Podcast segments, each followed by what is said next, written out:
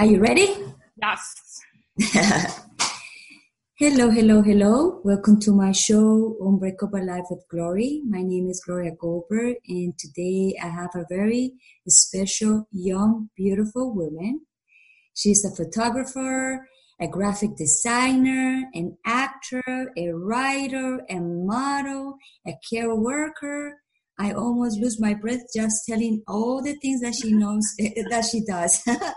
Welcome to Alina Koshinova, right? I did it the, right way. you did it. How are you, Alina? I'm doing really well. Really relaxed, settling at home. Yeah, very nice. That's awesome. Alina, can you tell my audience about you? Wow. um, geez. Well, which uh, what would you like to know? I want you to tell us uh, where you're from, original. Ah, well, um, I was born in Russia, uh-huh. Krasnodar, um, right when the Soviet Union collapsed and so it was like my my mom left the hospital and they told her that the Soviet Union collapsed. That's that's wow. how that went down.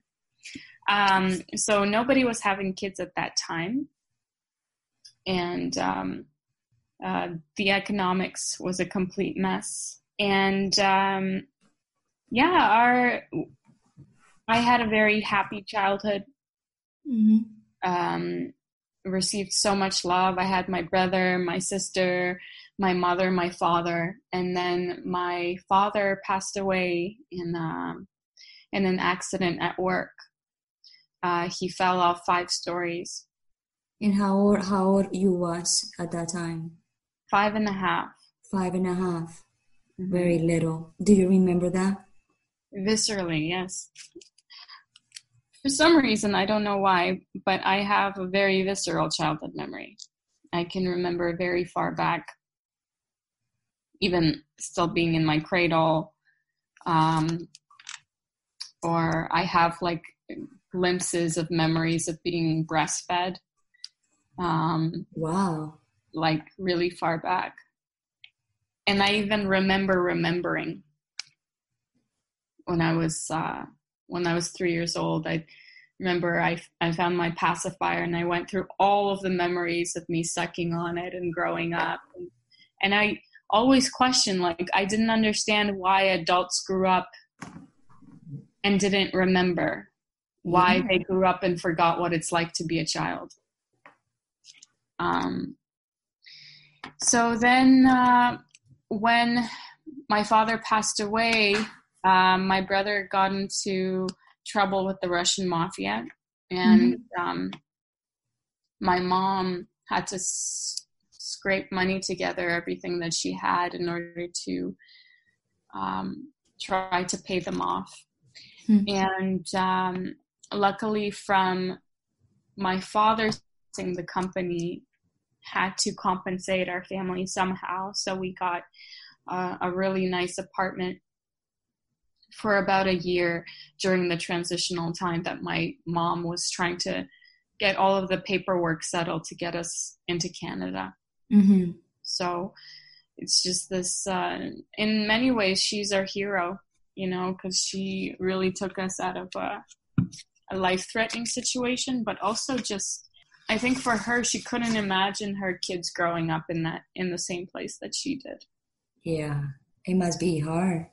So when your father died, when you was five years old, what was your feelings when he died? They didn't tell me until the funeral. Okay. And uh, I remember that day pretty viscerally. I woke up and there were these like beautiful flower arrangements, you know, all over the apartment and uh, it was a little strange to me. I've never seen kind of these like circular, you know, um, arrangements before, and I guess that we were having some kind of celebration. I didn't really understand what it was, and um, nobody would tell me anything. Right. And, and I went out to the balcony, and it was this really cold, just super gray, um, in in mid March kind of day. And I remember my sister ran up to me and she said, "You know, uh, Alina, what would you think if Papa died?"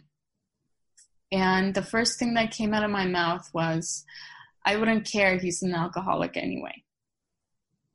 Wow. For a five years and a half, five years and a half to say that? Because you was, you was very, you was very aware of everything.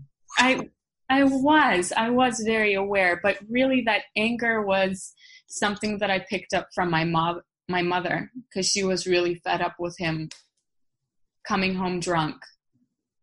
Um, and the thing with the Soviet Union collapsing, people would get paid, would work and work and work the same hours and wouldn't get paid at all to support their family. So a lot of men went into depression. A lot of them would drink and, you know, pretty much on a daily basis. And during that time, every time my father came home, he would be drunk. And it disturbed me to look into his eyes and not see him. It's like his soul was was not there anymore, you know? Yeah. And it's so disturbing for me as a kid to want to see my father and just seeing this glazed over mask.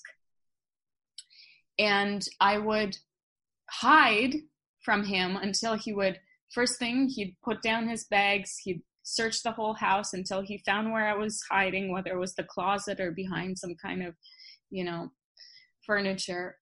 And, you know, he loved me so much and he he would take me and try to console me and take out a fairy tale book and start reading me all these all these tales until he would fall asleep because he was so pissed drunk. Right. You know, so I was just kind of like sitting there waiting for him to fall asleep. to, to turn the page and he was already sleeping. Poor guy, man. and then I'd crawl away and let him sleep it off. Right. And then eventually my, my mom, the last thing my mom said to him was, um, if you're gonna drink, don't come home. You know, she threw him out of the house, and that's the last time that she saw him, and she's still beating herself up over it. Ah. But um, and so I said that, but in my heart, I I know I didn't mean it. Like right, I right, right. So my my sister, when she heard me say that, her mouth dropped, and she was like, "Oh my god, I'm well, mom." Of, of course, I would say like, "What?" and uh, and then she ran back into the into the apartment, and I was like, "No, no, I didn't mean it," and I like r- run in after her, and I remember first thing was just like hearing the space filled with sobs. Like i'm just hearing my my brother and my grandmother crying so hard. And i i was like oh you know what happened? What happened? And i come up to them and i ask you know what happened? And they they look at me and then they look at each other and then they just burst out crying even more and my mom turns to me and she says, Alina, Papa umir. Papa died. And I remember this sweep of just like this cold sensation coming over my body. It's just like going into such shock and just such shock, like my whole body turned cold and I felt numb. And I remember it, it felt like my ears were clogged. Like i couldn't hear anything really. Everything was just kind of like being underwater. This just really stuffed up. And and then they bring in the casket with his body in it oh and they place it in the living room right in front of me right and he um, he's pale. Like they drained his blood, right, and filled it with this chemical, and it's So, so you, so it was indeed that you you see your father in, in the casket, and then you start uh, see that he was very pale. Yeah, because his his blood is completely drained, right? And there's Right. this very particular chemical smell. Yeah. you know this. And it was so disturbing to touch him and feel the cold of his skin and he was just in this suit and this perfect hair and he would never wear a suit a day in his life he hated that shit you know Right. and um and he just had this giant bump on his temple. Huge bump i remember.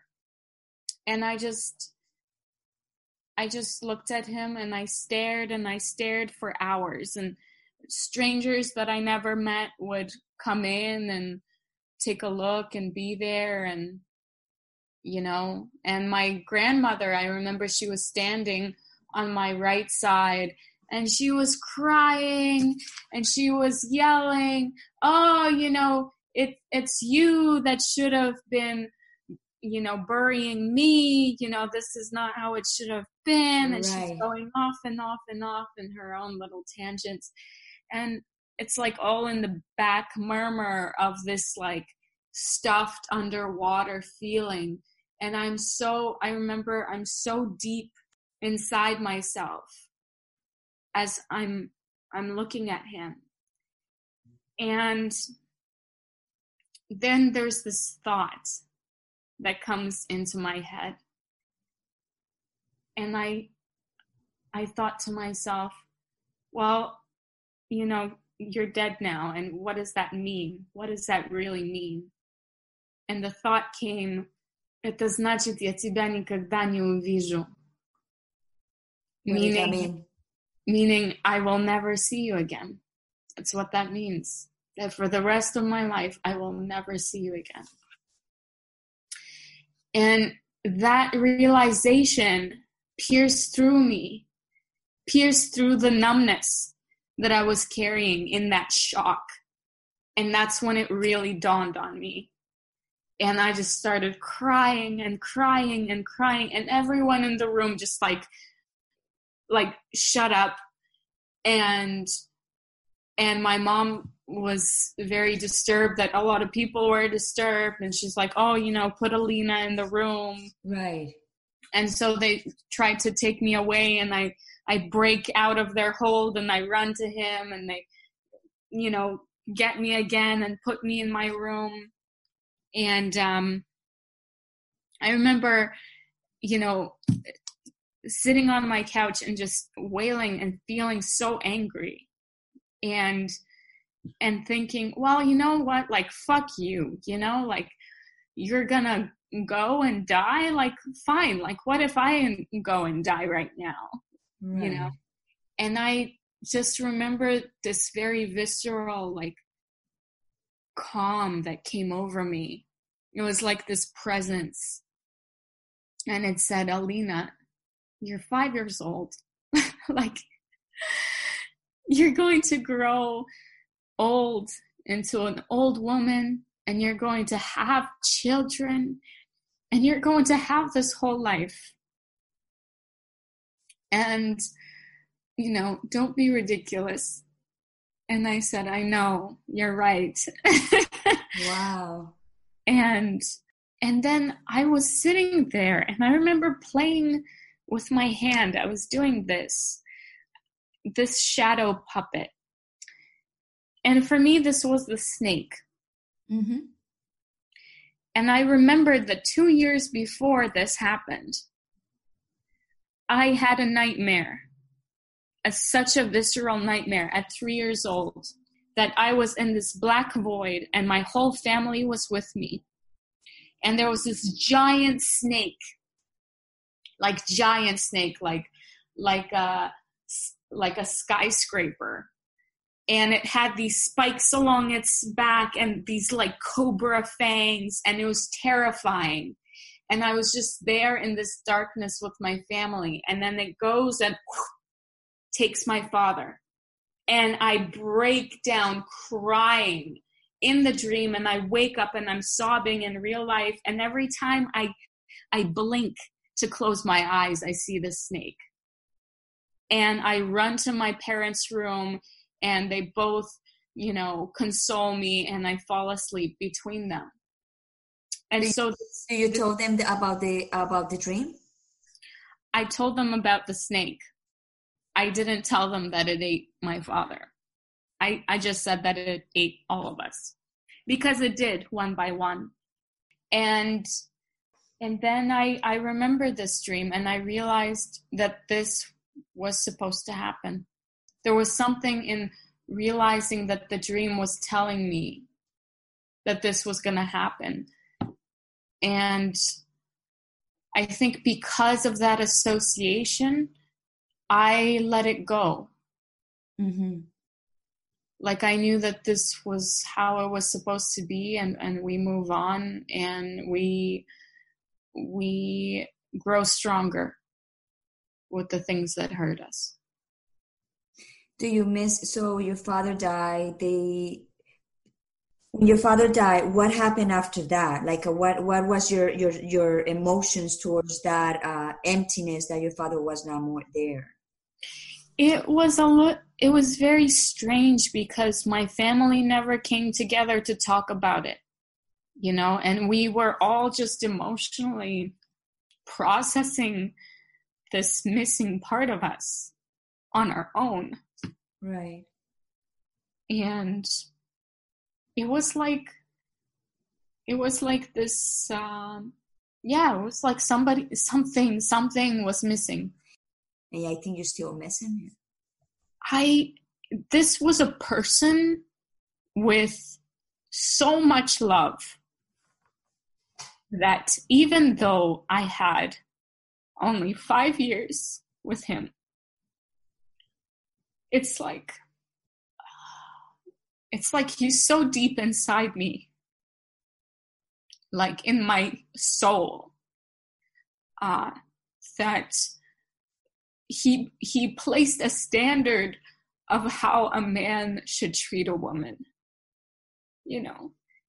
Um, he placed a standard of you know how a, man should show up to family and should take care of you and all of these values that nobody ever told me. Nobody was like, Alina, this is what it looks like. It's something that I deeply know inside myself. And I, because I have witnessed and felt it through my parents. Yeah. Yeah, because when you are when you are a woman and you were the first love is your father, and when you grow up with the emptiness of them, there's a lot of things happen in, in when you grow up as a woman with relationship with men. How's your relationship with men? Because the the the absence of your father. Mm. you know in many ways i never felt the absence of my father too strongly. Okay. Because as i said it feels like he's inside me. And my my mother was very strong you know and my family members are all very strong. Like we're very and so you know because of that kind of warrior spirit there wasn't a missing it was like okay i love you see you later thank you yeah you know and so i never felt like that damaged me in any way. Okay. And I I mean I wouldn't know and I always have that question like how has that really shaped and affected who I am right now because I don't know I have nothing to compare it to. Right. You know. You and, know why I ask you this question because a lot of female young females that they don't have the father it could be dead it could be there it could be whatever. They're not in their they're not in their in their lives like the way should be. They have a lot of issues. But in mm-hmm. your case it's different because like you say you you're stronger. Like okay my father's dead. I understand that. He's not here anymore. We need to keep going mm-hmm. this is exactly how you feel mm-hmm. Mm-hmm. Yeah, that's right. And and it's like the the discipline has been planted, you know. And so whereas I would see many women kind of spiral into unhealthy relationships or, you know, be mistreated in this way, and I have no tolerance for that whatsoever. I don't know where that came from. Your Maybe mom. My mom, you know, very much like that. But it's it's really like nobody sat me down and and talked to me about certain things. It's like those principles are already set. Like i know in my core in my gut what it's what a, a what respect and and love and that nourishment really looks like. And i think because of that um i'm very picky. There's not nothing wrong nothing wrong with that um, Depends what kind of picky. yeah. Depends yeah. what kind of picky. And I've learned through different life experiences that also abusive relationships can be very sneaky. Sometimes they're not as apparent as, you know, violence and mean words and those kind of things. Sometimes they're like little criticisms. Maybe sometimes when you spend time with somebody and you realize you're losing your confidence you're losing your self-trust you're you know and you're shrinking as a person that's a good point to kind of stop what you're doing and ask yourself oh maybe this person really is unhealthy for me or this situation is unhealthy for me yeah because sometimes we can't really point at exactly what's going on that that's making us feel that bad but something's going on you know? Just for example a woman cook and the man came and would say instead of say oh thank you and eat the thing even the thing it tastes like shit would say oh this is delicious but I, am not hungry like in, in a subtle way that don't make the women feel bad but some men they say oh this shit is not mm-hmm. those criticisms also can can damage a, a relation Absolutely. Absolutely. I think this communication piece is only starting to develop now. So many of us are really bad at communication.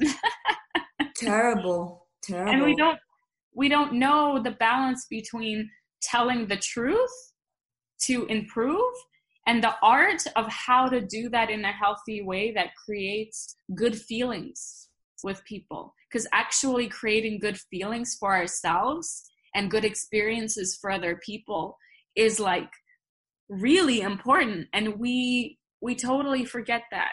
Yeah. Mm-hmm. okay so going in another direction uh, when was your aha moment in your life your realization moment as a woman? As a woman yeah like you know i'm still having it i remember you know, I feel like I'm just on the on the threshold, just starting to be initiated into my womanhood. Okay. You know?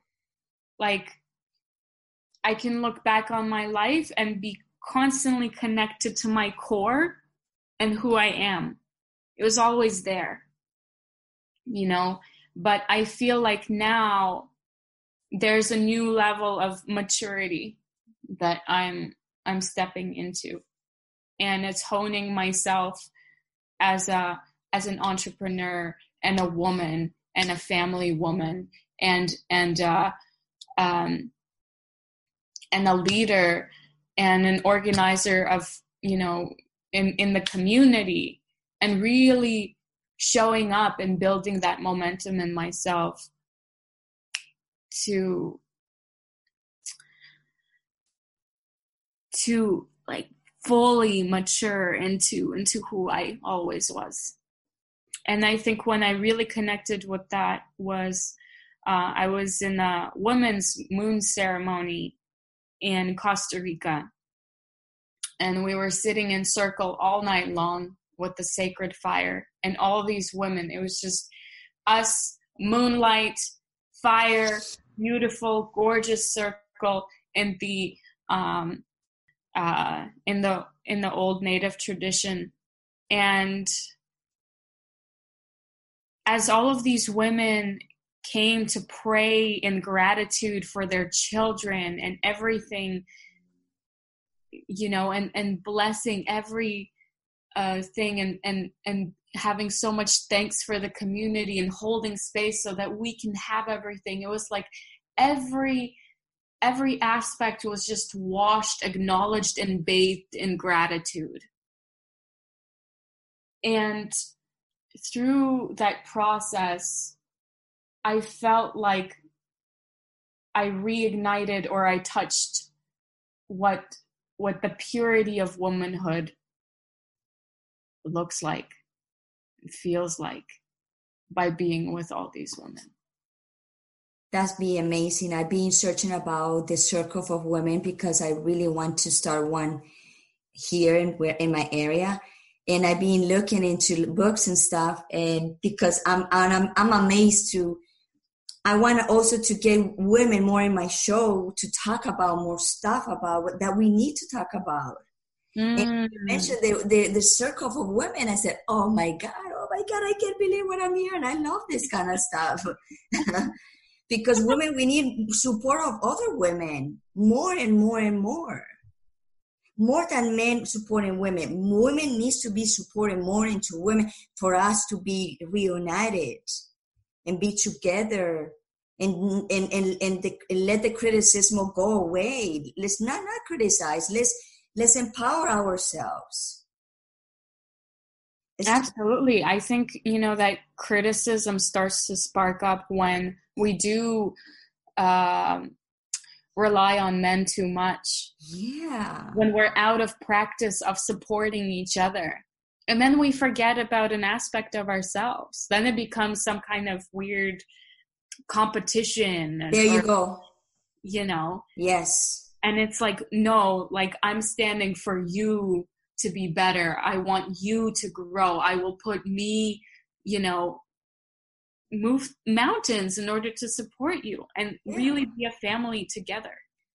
You know, we hold such beauty and grace. Like, I think to that circle and all the men in the community you know watching the children and and making sure that all the foundational pieces are being run and all of this. And they were completely desolate of women. And when i came back to check in like how that went they were like oh my god it's so boring without you guys. Like thank you you're here. And it just connects me with the femininity energy and and how important it is for for us how nurturing it is for us you know? It's like we really are so close to to the source of life you know? We create life. We create life. So they cannot create life. We do. We are the power of the whole thing. Mm-hmm. And we need that whole structure. And it's like for me being in that setting really connected me with actually the old time values and the old time family structure and understanding oh actually the masculine energy is cliched to be this protective kind of thing because it needs to be. You know the the the male energy needs to be on the outer shell of like this this nucleus where you know the woman holds and cradles and nurtures the life the exactly. child like the vessel. And then the man protects from the outside and makes sure that everything is you know running properly. Yes. And so it's all of these innate roles that we step into that now we're in modern age i think are so disconnected from mm the instinct and the intelligence behind those structures that we're like, ah, you know, a, a, woman can be a man and a man could be a woman and it's all fine. And sometimes, you know, for some people, they're wired in certain ways that that's how it turns out for them. Right. You know, but in terms of family structures, it's there like that as a as a unit, you know. So you, you mentioned that also um, that you are an entrepreneur. can you tell me, tell me what kind of entrepreneur you are? What do you do? what kind of powerful woman you are? Tell me the, tell me your powers. uh, you know, it's so ingrained in my personality. I don't think I can I can really stand to be under somebody. You know, and even whenever I worked even for somebody else's business, I needed to feel like I'm co like collaborating on a project together. And that we're two minds coming together and making something beautiful. And it's not me working for you. It's us creating something for everybody else on the on the same level. Yes i'm the same way. Exactly you understand. Yes completely. So um you know ever since i i was young and uh, my first um real entrepreneurial venture was was doing modeling work. You know and i was i started finding my own clients and booking the things and i it became very enterprising. And of course then it, it went through you know writing and producing my own shows um, and then getting into personal care work and then first working through the government, but then actually taking a step back and being like, okay, and now I learned all the things, and now I can go off and and get my own clients. So pretty much anything that I got involved in, I have this tendency to want to make it my own, and um, I could see where that helped me back in some aspects of life because sometimes I'm like, I don't need anybody, I could just do it myself, and then I kind of get stuck. Yeah you know.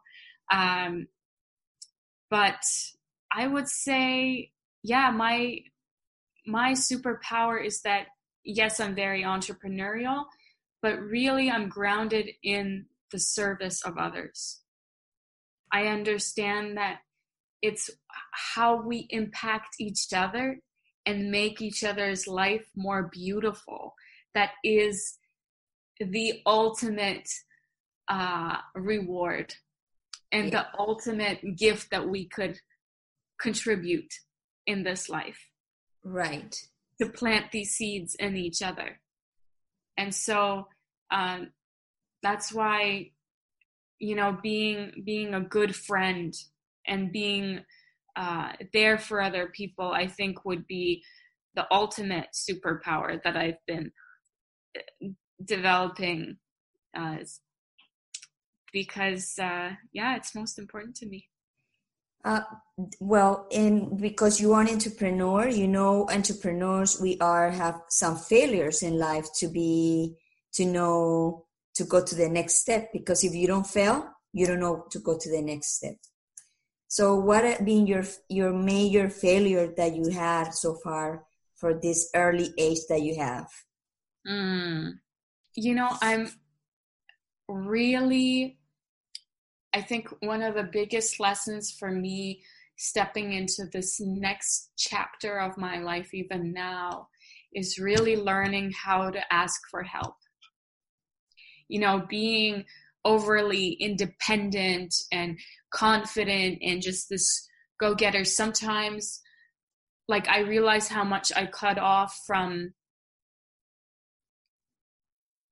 being very, very just humbling myself to the point of I have this vision and I trust in it and it's powerful and I can kind of coax all all the people I love and all the people that love me and all the resources that I have in order to make that happen. I think um, shifting that mindset for me and and being able to uh, trust in other people and not um, be so square maybe? Yeah. Yeah. Has been the biggest obstacle right now and you will get there you will fix that because i wasn't. and i am too. i totally yeah. am yeah and i think so much with with finally going into this next step of of building this podcast pollinate has been so I mean, there's just so much rapid growth happening in that. And and I realized, wow, like all of these skills, whether, you know, being there for other people and being good in communications, or my theater background, or my graphic design background, or my photography, or my writing and storytelling, you know, and and my my my seeking for deeper meaning for things. Like all of these things kind of come together to to uplift this thing. And for me it's like i'm so ready to step into that you know? That is awesome. Now you know life is is on and off sometimes for us. Do you suffer from depression and anxiety in any moment of your life? Uh yeah i i went through uh a pretty rough de- depression and anxiety period uh, when I entered my theater conservatory in 2011. And um, the program, and so many people would reflect back on it and say, you know, the, the school is designed to break you down and then build you up in the way that they want you to be. Mm-hmm. And um, like a building a product. Yeah, yeah, except in people. Right. And it was very common that even in first year, um, you would you would go to school, and when you come back, you cry yourself. You have you have your your dinner, and you fall asleep, and and you do it again. And we were just all suffering. We were all in this personal period of crisis and I reflect back to other people. It's like we were all isolated. We all felt so alone, and we didn't really see that we felt all so isolated and, and alone together, you know, wow. because of the way that it was set up. And so, I, being a very strong, independent, and um, happy, naturally happy person, especially during that time in my life when I first entered it. Like, whoo, I was like in my top game. And I really felt so broken down that, you know, it was, it's like I would, you know, go on the subway and I would see the train tracks and I would just visualize myself jumping off or any bridge that I would walk past. It was like my mind and my soul and my heart were just all so exhausted wow. by what we endured there. For every single waking moment, it was like being in high, high stress every single moment for three years. Can can you can you explain a little bit? Like, uh, give me one example so they under, can understand that. Like, uh, how how traumatic or how was the the way to be in that academy or in this school, so they can understand how you went through. It it was just very normal for for somebody to be called up to perform in front of everyone, and then by the end you you do your little performance and you get cut off by the instructor and you get ridiculed for all the things that you didn't do right oh.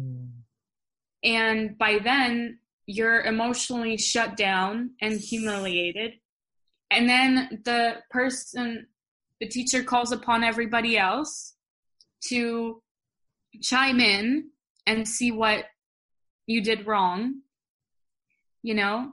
And so instead of it being a creative and uplifting environment where we're all growing and and making mistakes and learning from them and moving on and not feeling held back it was like you you felt uh, shut down in every opportunity.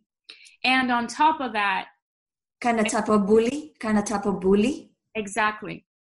And on top of that, if you didn't perform to their standards, which let's face it, you know, what are those standards? I don't know. Right. how you can measure that yeah yeah because it's just opinions right and so if you're not performing to their standards then you get kicked out of the program every semester so you know 500 audition 30 get in and maybe 12 graduate. And so it's this very elitist and this is a renowned school you know one of the top in the country. It's like blah you know. But what it felt like to be inside of it was hell. It was like literally walking through your own hell and i had and and i it was just so much anger and i was just like holding on to all the deep my deep core values and being like you will not fucking destroy me. You know? Like right. i came in shining glorious and i came out a broken person. And i had no fucking idea why did i put myself through that? Like why? Like there was no satisfaction. Right. And then from there i had to put humpty dumpty back together again you know? And mm-hmm. for me, you know, okay, I'm going off traveling. Okay, I can do, I can't even look at theater, you know? And for many people that I would talk to, it's like we would sit in a theater and the lights go off and all of a sudden there's a panic attack and you don't know where it's coming from. But you're like, you just don't, you can't be in that environment because it's so triggering. And people developed uh, eating disorders. People, uh, some some people got triggered into bipolar. Some people anxiety, depression. Big some time. Totally had to completely actually forget what happened to them and then build a new life. You know, as a as a defense mechanism. So how you get out of, of that? Uh, what was you, you, you say I'm getting out or you graduate? What happens with you? After I graduated? You graduated from, you you graduated from there? I, I graduated. So you went through the whole thing. Yeah. First, it was very interesting. Halfway through, halfway through the training, and halfway through the training is like the worst of the training in terms of uh, we're doing you know 13 hours a day six days a week. We're working on a 10 hour show. We have six roles um, in like at least six different plays. Some of us are also doing um, being tech for other shows. It was like completely like unrealistic almost amount of work. Mm-hmm. and um, and so we're being pushed to really like the the the edge of the human limit. And in fact if you look at labor laws no labor laws will allow workers to work that long for those amount of hours and those kind of conditions. Like it just made no sense. And right. they got away with it because it was an educational institution right? So at that point it was like it didn't affect just my it, it affected my whole life. It affected all my relationships. All of my friends stopped seeing me. You know the person that i was seeing romantically was crossing my boundaries on top of the school crossing my personal boundaries. You know it was just this accumulation of all like my whole life falling apart. And i remember one of my best friends um, just kind of he was distancing himself big time but he told me you know you really got to see this woman. She really helped me. So i went to this woman and she kind of gave me an hour session and she basically was like listen this is obviously not healthy for you. You need to leave. Mm-hmm. and you know, go and foster your relationship with your mother and go do this and go do that and go start eating meat again and go and do this. And she was just like kind of slapping me across the face, figuratively speaking. And right. she was like, You can leave. And I was like, I can leave? Like, I, I, it didn't even dawn on me because I had such a Russian like disciplinary like when shit gets tough you just keep going like if you commit yourself to something it doesn't matter what goes on. And so I felt like all of these different aspects of me wedged me into this like perfect trap for Alina you know? It was like Right. the dream of my life and what I wanted to create and what I wanted to do with my life and what I fell in love with, you know, to, you know, wanting to to say no to the things that like are don't make sense. It was like all the parts of me were just in tension. And when I was told that I can leave, Mm-hmm. and I was like, okay, I guess I'm leaving. And then I started to make that shift to that decision. Mm-hmm. It was it was literally like life came out of black and white into color. Right. Like I I literally I remember walking down the street after that session and being like, oh, like I can see colors. Like literally colors got vibrant and amazing and beautiful and I I was just in this haze. And I was like, okay, I and I told everyone. I told my mom, I told my close friends, then I went to my colleagues. I started to tell all my colleagues, like, okay, Right. after we finish this project, I'm leaving. uh-huh. And then finally, I went to the last person that I had to say, say this to, which was the director of the program.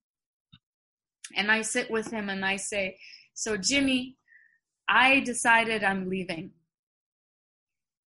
And he looks at me and his face just sinks. And he's like, No, Alina, like, you have improved so much. You are growing and you're doing so well. Like, please reconsider. Like, you know, please, please reconsider. Just think about it. And, you know, and he's like, you know, did this whole speech. And I was really taken aback because during this whole time, you're in such pressure and you're just hoping that they don't kick you out, Right. you know? Right. And then there's the director of the program begging me to stay. And it was such a like a strange roller feeling. coaster. And and I didn't trust myself and I didn't have anybody to really who really understood what I was going through that could give me sound advice. Like I had no idea who to listen to. It was just all the different voices saying all different things. Right. And I was like, okay, I'll think about it. And I remember I went back home and they gave us all of these Canadian plays with these Canadian playwrights. And that's that is like those plays were the ones that first made me want to go into theater. I thought, you know, I'm going to go and be on that stage and I'm going to do, you know, those plays and you know that really move me and that means so much and and so the next project in our school would have been the Canadian plays and I was reading through them and I was really sitting with this decision and I thought okay why did I go into it you know if I step away from this I know that I I probably won't go into it. Like I I won't be an actor and that's just the way it's going to be. And I really got connected to the heart of this excitement of like, oh, I remember why. I remember what made me fall in love with this work. And so I thought, okay, you know what? I'm not going to push myself anymore like and i went in and i said you know what jimmy i'm gonna get back at it and i walked into that classroom after skipping some classes in the morning because i thought i was not gonna be there and right. everybody kind of gasped and i walked in and just sat down and we continued on for another another long while.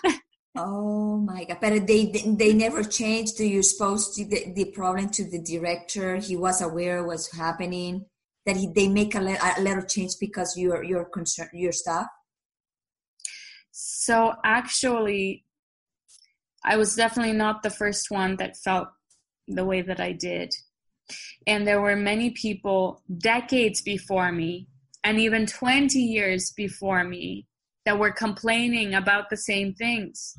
And the director knew exactly what was happening, and he felt powerless to do anything either. And so there I found out that actually so many students got together, they tried to sue the school people brought up these concerns to the administration, to the director's boss and their boss. We even brought it up to the governor general, to the government, to the federations. All of these authorities. And all of them were like, it's not my problem. You know, because you're sensitive, that's not our problem. Wow. You know, they're just in to make the money and that's right. all that it was about right and it wasn't until the me too movement and simultaneously this one girl that graduated that was graduating when i was just entering and she wrote this paper on her experience there and how you know the comments that she was given and how she developed an eating disorder and like all of the all of the things through her experience. And somebody picked up the story somebody that worked for a major news company here. There's a cbc and toronto star like big. Mm-hmm. and they picked up the story and they wrote a story on a particular acting director who triggered the shit out of a lot of people. So he was outed, and the whole school was outed. And because now it was going into their reputation,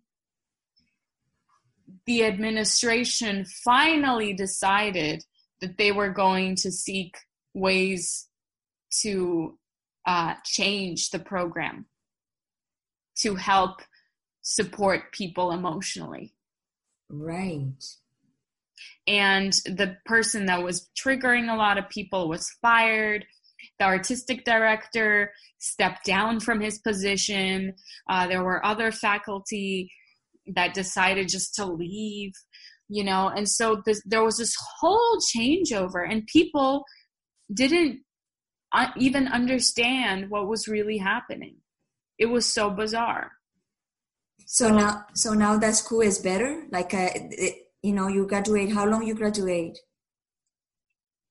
On in 2013 14, mm-hmm. right. Yeah so five years ago. Only five years ago. It was worth it? It was worth it to go through the ordeal? I would say now yes. Okay in some ways. And in other ways, I wonder if I didn't. You know, there wouldn't. I, I can only speak from the place that I see I changed. Because I have suffered so much inside, I am so much more sensitive to the subtle realities of what it means to be there you know? Right.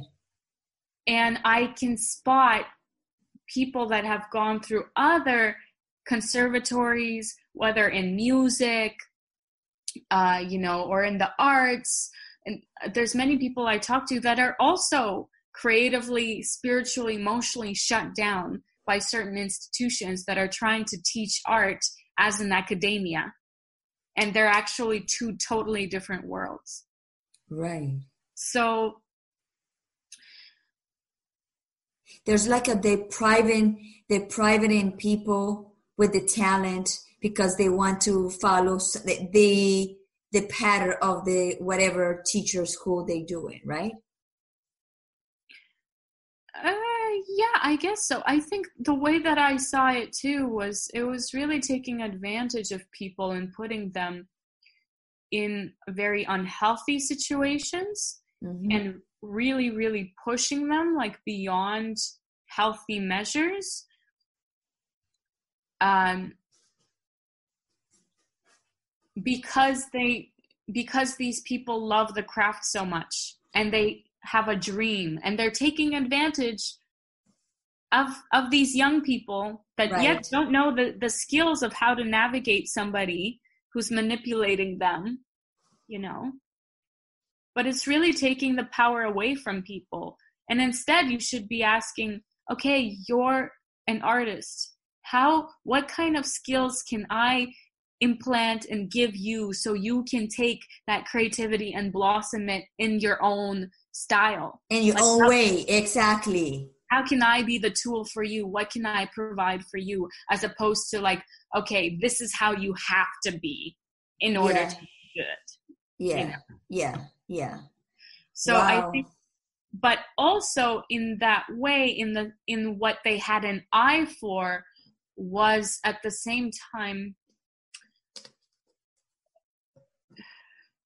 almost it's it's like in order to to be able to humble yourself down enough to work like a soldier you really have to burn through so much of your ego mm. through any of of that kind of in a way that self-care voice that's like oh but what about me oh i need this you know you that needed to be just quieted as much as possible just to be able to get through what's asked of you. Yeah. And I think that kind of routine really washes away something inside us.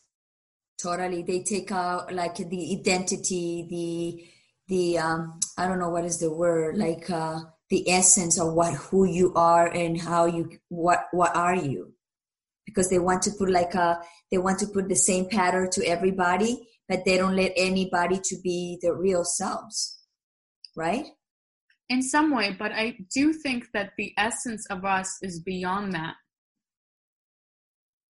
like i don't think that by stripping our way our ego and, and saying no to the things that we want is necessarily stripping away at the core of who we are. I right. think that's completely untouched.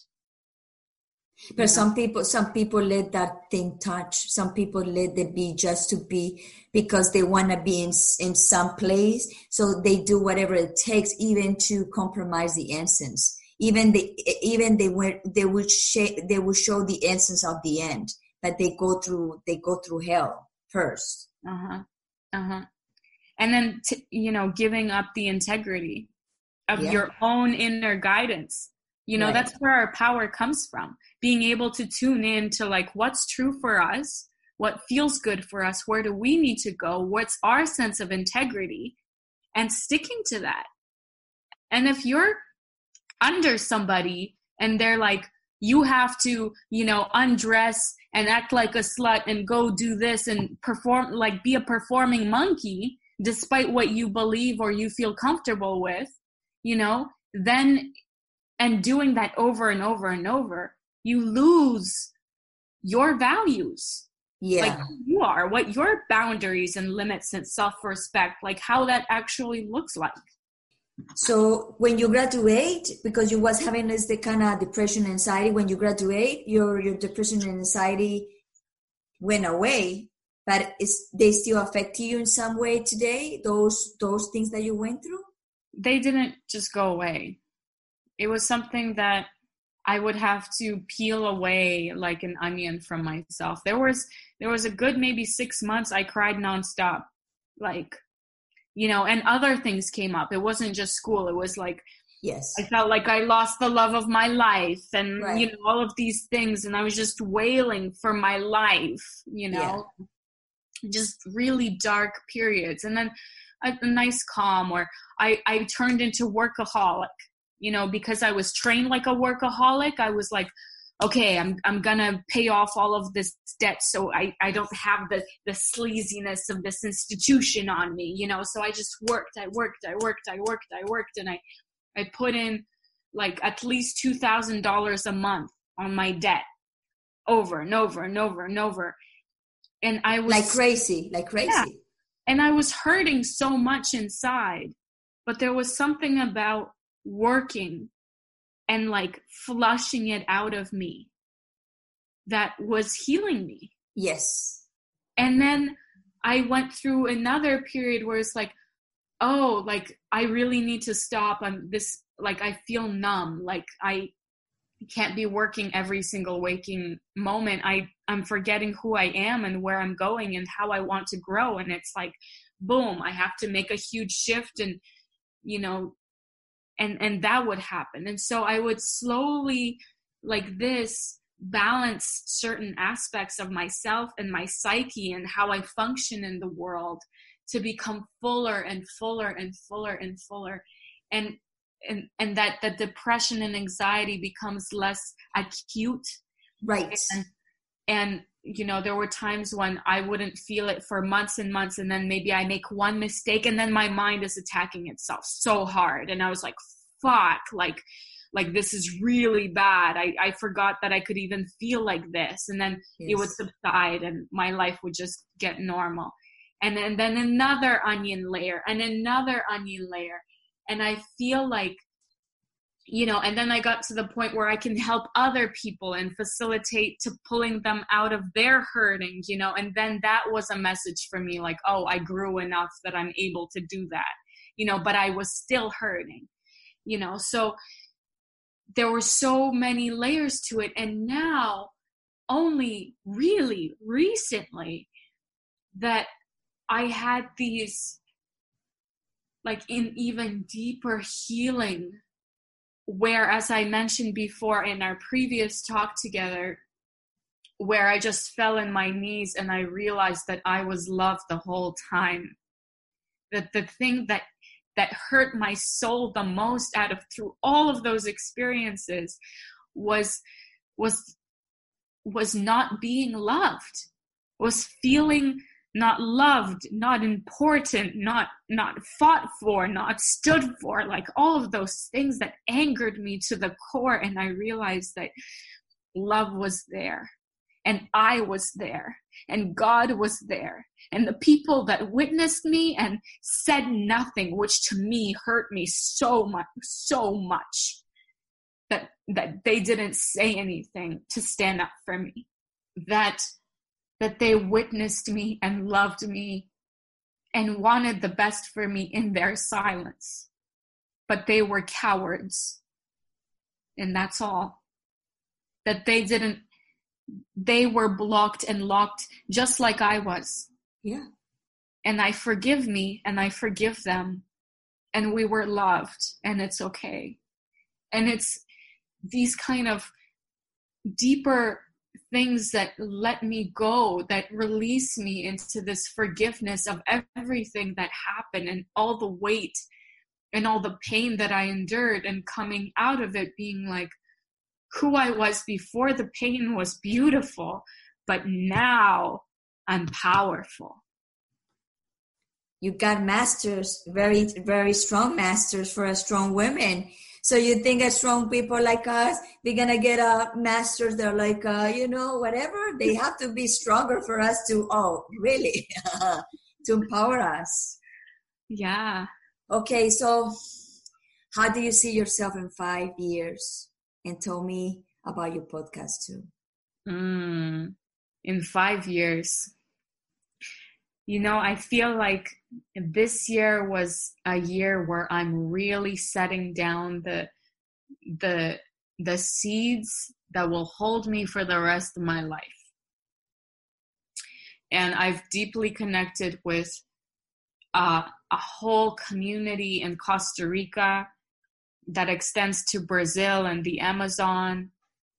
And you know, I see myself planting roots there, making home there, that I can be and, and serve, you know, maybe for half the year. You know, at least dedicating a season a year to be there and hold space. At the same time, I'm building this podcast, Pollinate, which is to create the kernels, harness the kernels of the medicine of our stories and to empower and share them with one another.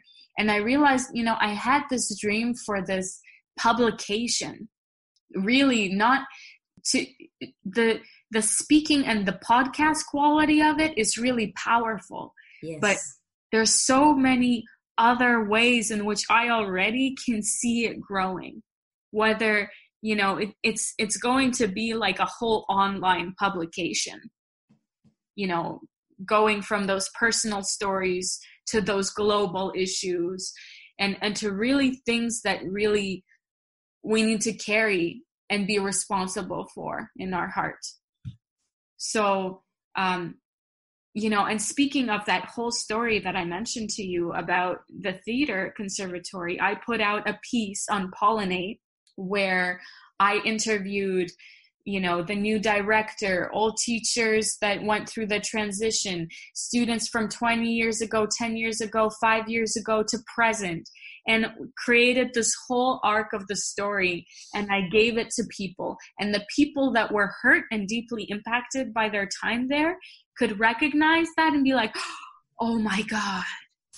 Now there's a little sliver of of that kind of healing for them in sharing those stories you know and that's how that's the power of a conversation that's what's so amazing about it it's mm-hmm. still blowing my mind and i'm still growing into it and i know it's going to get much bigger than me and much bigger than this you're going to pollinate the whole world that's what you're going to do. That's what the name of your podcast, Pollinate. You're going to pollinate the whole world with your story.